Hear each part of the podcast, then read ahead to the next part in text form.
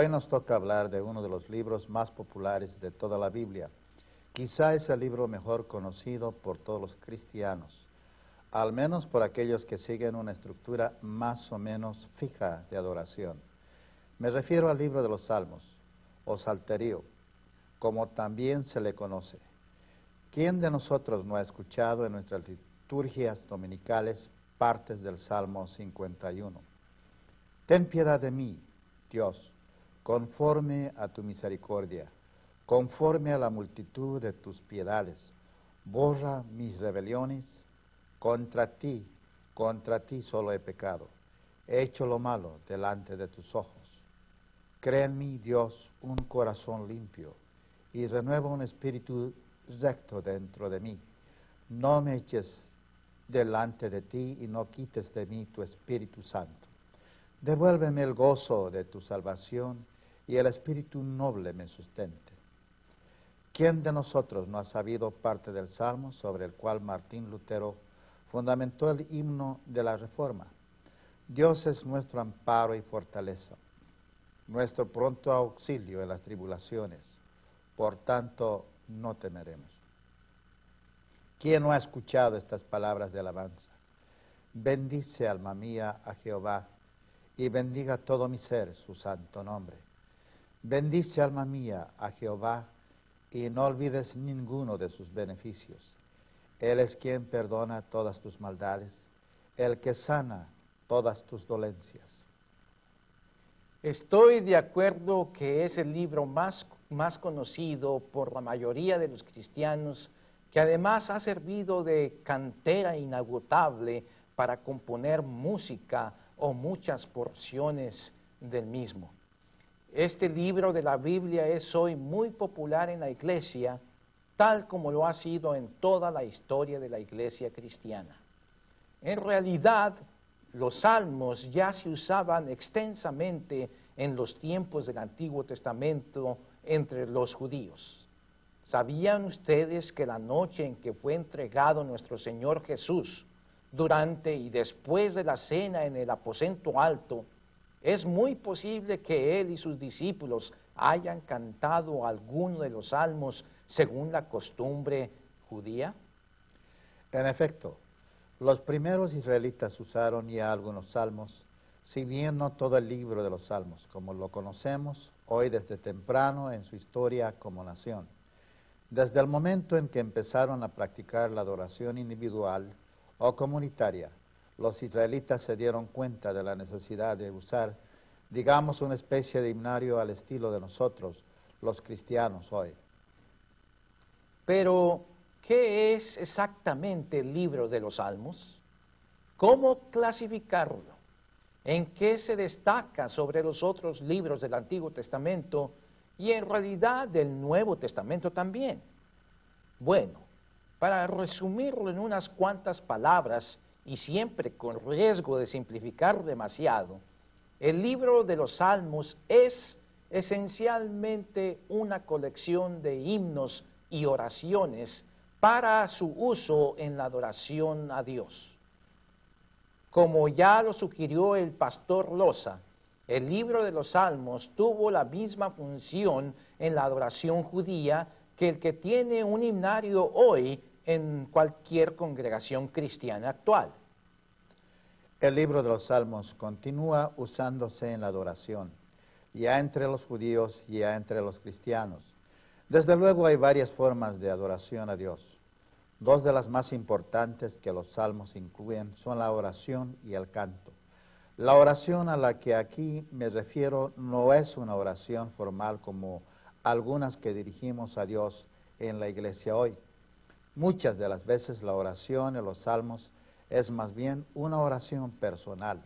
Si ustedes quieren muy personal, déjenme darles un ejemplo.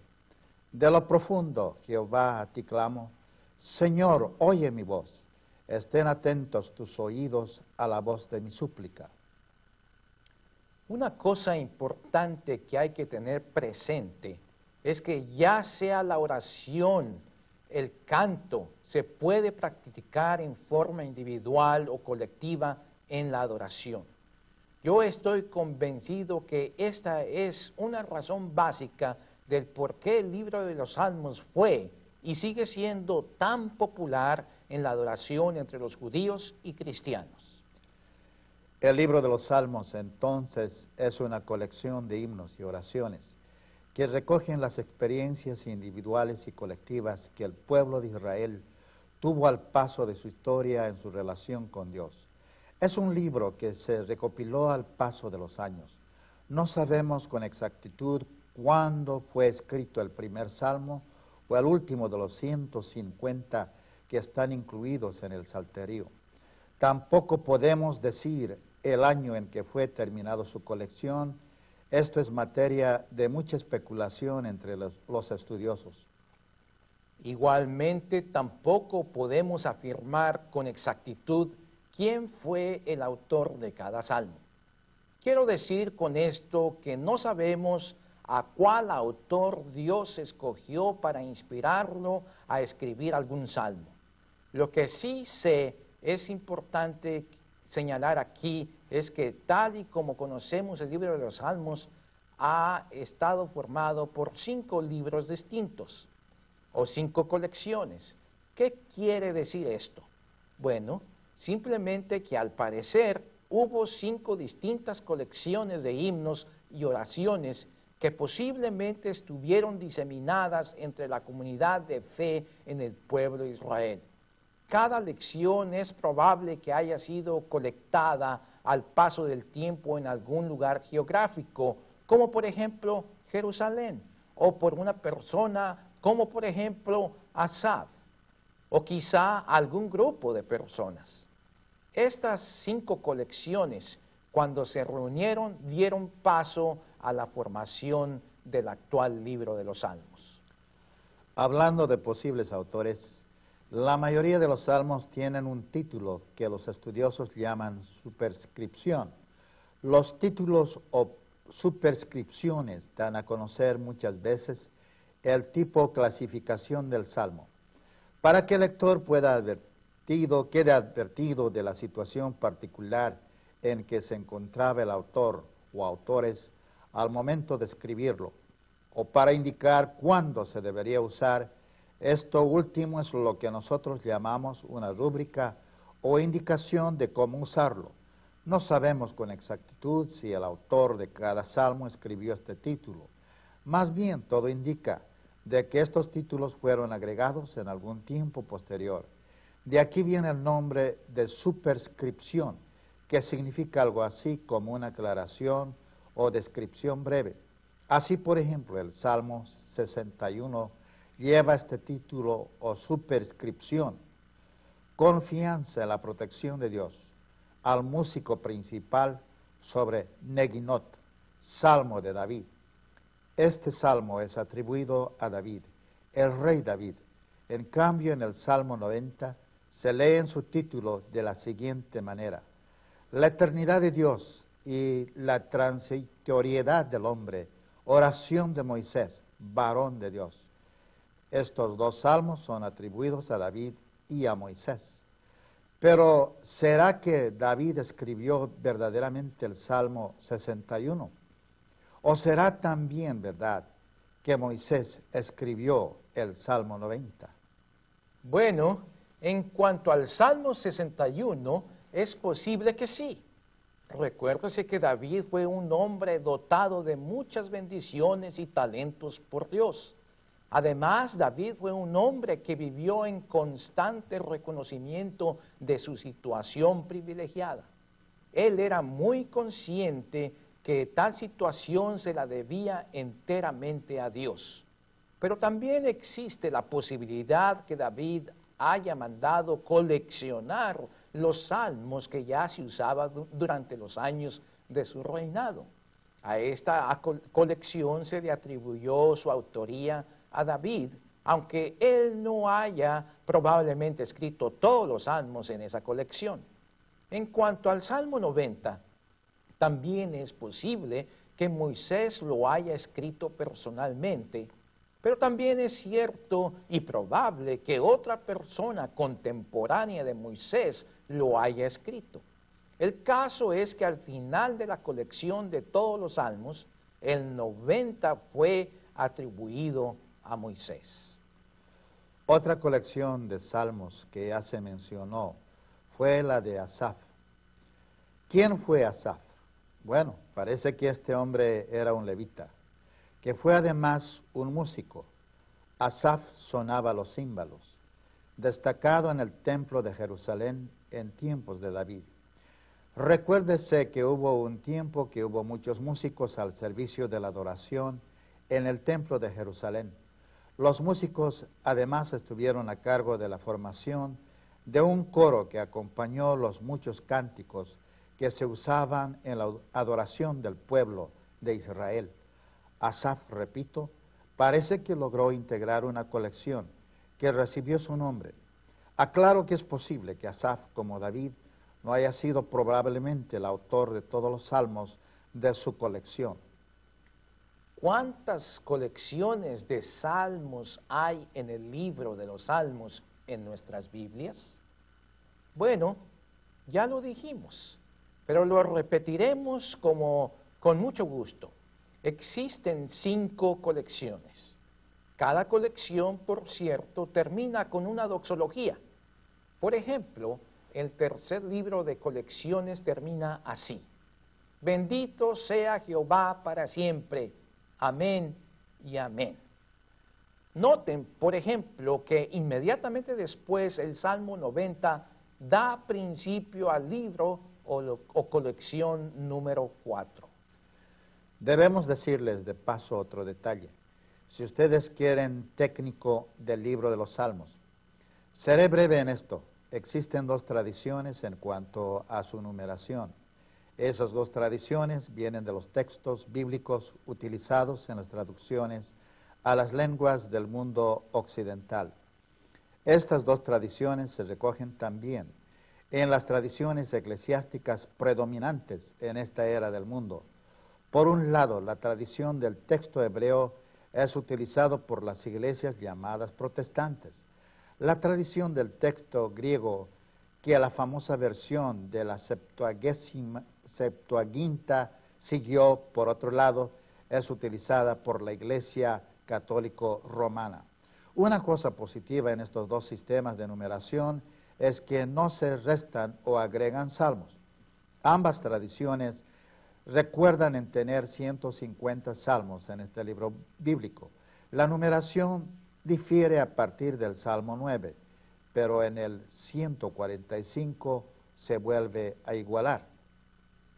Ahora queremos hablarles a grandes rasgos también de la historia de la adoración entre los israelitas. Lo haré para que ustedes tengan una idea de, lo que, de que los salmos son un producto y recurso de esta adoración.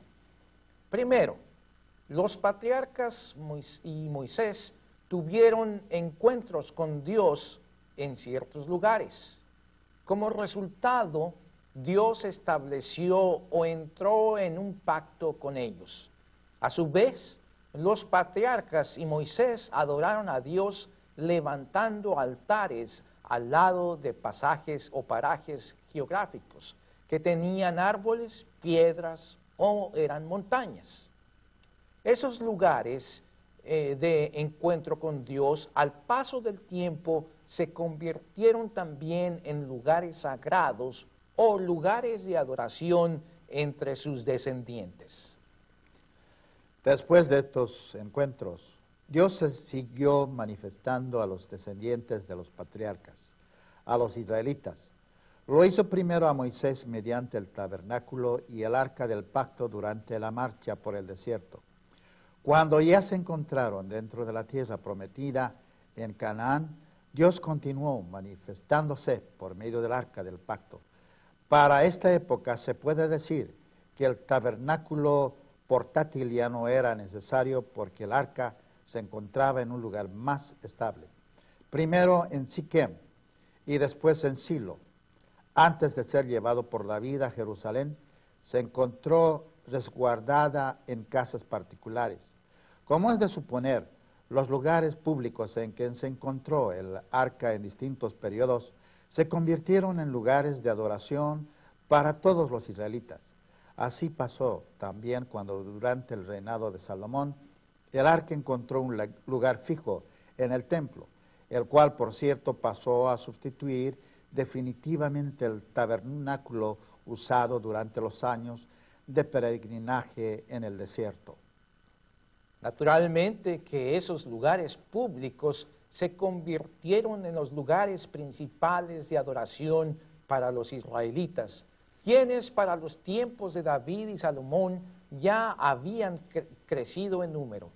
Sin embargo, hubo otros lugares que fueron secundarios para adorar. Estos son algunos. Siquem, Betel, Berseba y Gilgal. Los israelitas peregrinaban a esos lugares con el fin de adorar. Desde luego, Jerusalén fue el centro de adoración más importante, especialmente después de construido el templo. Cuando el reino, después de la muerte de Salomón, se dividió en el norte, o sea, Israel, y en el sur, o sea, Judea, cada parte tuvo su centro de adoración más importante. Así fue, por un lado, que Betel, ubicado no muy lejos de Samaria, la capital norteña, llegó a ser el centro más importante de adoración para el reino del norte, para Israel. Déjenme recordarles que varios profetas, entre ellos Amós, desarrollaron sus ministerios en estos lugares de adoración.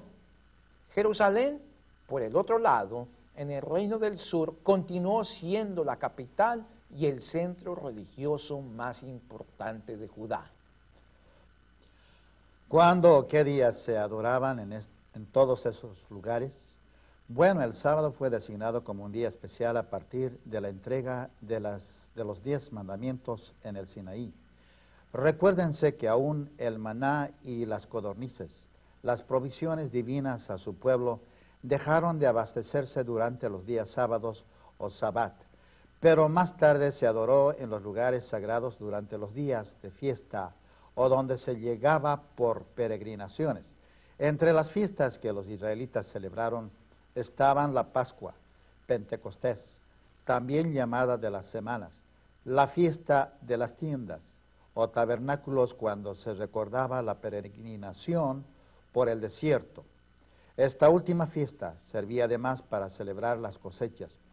Hay que recordar que estos días festivos fueron instaurados aún antes que David conquistara Jerusalén y Salomón construyeron el templo.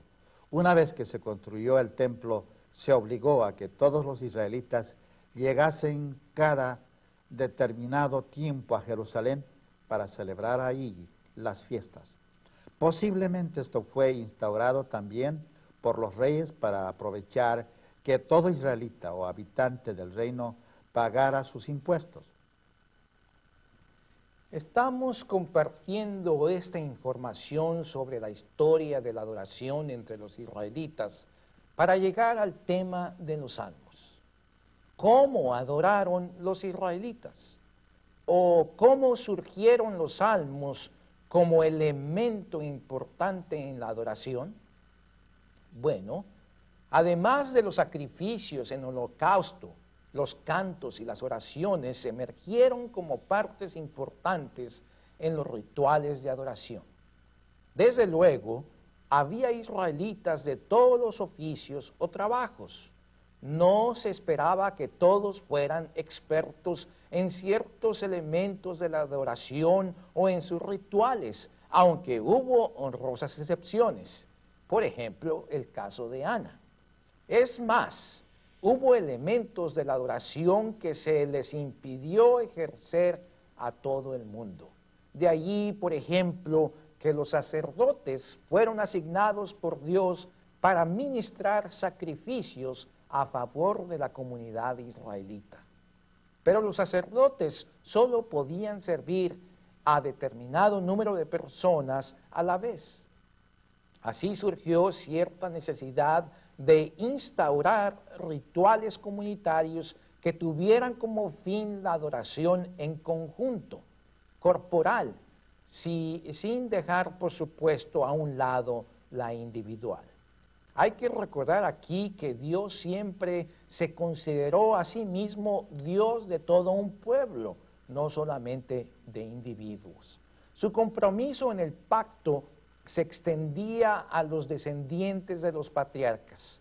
Los rituales también sirven a un grupo de individuos, es decir, son comunitarios o públicos. Los salmos entonces surgieron para beneficiar tanto a individuos como a grupos en su adoración. Por lo tanto, hay salmos que pueden servir muy bien para la adoración personal o individual, como también para la adoración comunitaria. Hay salmos que se pueden adaptar a ambos grupos. Por ejemplo, el famoso Salmo 23 está escrito teniendo en mente a una sola persona, es decir, aparece en singular. Así leemos en el Salmo 23. Jehová es mi pastor, aunque ande en valle de sombra de muerte, no temeré mal alguno. Sin embargo, este mismo salmo puede utilizarse para y por y para grupos de personas quienes, por así decirlo, pueden apropiarse de las palabras del Salmo para aplicárselas a ellos en grupo. De la misma forma, los salmos comunitarios pueden ser apropiados por una sola persona, a pesar de que originalmente fue pensado para un grupo y aparece en plural. Se sigue entonces que los salmos reflejan situaciones diversas en la vida personal o comunitaria de los adoradores. Por lo tanto, se puede afirmar que los salmos son expresiones específicas de los distintos pasajes de la vida humana y en este sentido se aplican por su tono universal a todos los creyentes del Dios manifestado primero a Israel. Hay salmos que son expresiones vívidas de dolor, confianza en Dios, solicitudes o peticiones y agradecimientos o acciones de gracias, por mencionar aquí solo unos ejemplos. Así es. Claro que los estudiosos ya han hecho una gran labor de clasificación de los salmos. Como ya se mencionó, los títulos o superscripciones ayudaron a ello. Algo que sin embargo no hemos dicho todavía es que los salmos como libro están catalogados dentro de la, literatura sapiencial. Esto se debe a que la mayoría de los salmos fueron escritos siguiendo los parámetros de la poesía hebrea de aquellos años. Hablemos ahora de la clasificación clásica para hoy de los salmos. Estos son las principales clases en que los salmos son clasificados por los estudiosos. Uno, Salmos de alabanza. A estos salmos en hebreo se los denomina adoraciones. Se supone que fueron elaborados por ser utilizados en ocasiones especiales, tales como los días festivos. Se incluyen en esta categoría los himnos universales, o también se les conoce como himnos de aleluya. Estos pregonan la grandeza de Dios sobre el universo y subrayan el dominio de Dios sobre el hombre y su historia. Dos, salmos de lamentación. Son los, los más numerosos, aproximadamente 40, que surgieron, como su nombre lo indica, en momentos de sufrimiento por enfermedad o situaciones de peligro. Estos salmos solicitan de Dios liberación de los peligros, sufrimiento o enfermedades. Terminan expresando confianza en que Dios responderá a los ruegos y alaban a Dios por su bondad. Tres, salmos de arrepentimiento. Reflejan reconocimiento o aceptación de algún pecado especialmente contra Dios. Cuatro, salmos de agradecimiento o acción de gracias fueron escritas como un testimonio de lo concedido por Dios a todo el pueblo. Son un buen ejemplo de los salmos comunitarios. 5. Salmos de lamentación comunitarios. Surgieron en momentos críticos en la historia de Israel, tales como el exilio, invasiones y catástrofes naturales. Salmos reales son los que mencionan algo específico del rey como su entronización generalmente en Sion. Estos salmos tienen en mente no a un rey humano, sino a Dios. Siete, salmos mesiánicos. ¿Cuáles son estos? Son aquellos que el Nuevo Testamento aplica a la persona o a los eventos en la vida de Jesucristo. Estos salmos tienen por definición un tono escatológico porque era en el futuro que el Mesías aparecería. 8. Salmos imprecatorios. Por su contenido han causado cierta desaprobación en algunas personas sensibles porque contienen frases que buscan vindicación o venganza. Sin embargo, no se trata que Dios complazca los caprichos de quienes recitan estos salmos. Más bien, quienes hacen las imprecaciones buscan la realización de la justicia de Dios. Es a Él a quien se le pide que se emita su justo juicio sobre los malvados. Desde luego que no han faltado problemas en clasificar uno que otro salmo. Por ejemplo, el Salmo 45. Es necesario recalcar que los salmos reflejan claramente la actitud del pueblo israelita ante Dios a lo largo de los distintos periodos de su historia como nación. Israel tuvo una relación histórica con Dios a partir de los patriarcas. Estos, a propósito, es un tema constante, ciertamente no solo en los salmos, sino en todo el Antiguo Testamento. Hay recordatorios frecuentes de lo que hizo Dios a favor de su pueblo y también repasan gran parte de la historia del pueblo israelita. Además, existe en un buen número de salmos una constante mención de los atributos divinos, especialmente el de la justicia.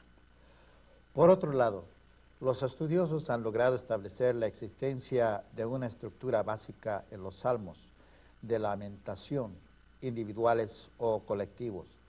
Recuérdese que los salmos de lamentación individuales son la mayor parte, casi 40 de los 150 salmos.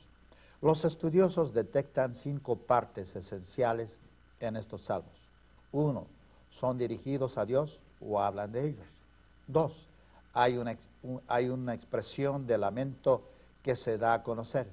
Tres, inmediatamente después viene una expresión de confianza en Dios. Cuatro, se expresa la certeza que Dios oirá el lamento. Cinco, contienen generalmente al final una alabanza a Dios frente a todo el pueblo o ante todas las naciones. Como se habrán podido dar cuenta, el libro de los Salmos es riquísimo para la adoración a Dios en forma individual o comunitaria. No en balde este libro ha sido y creemos que seguirá siendo muy popular entre los creyentes en el Dios de la Biblia.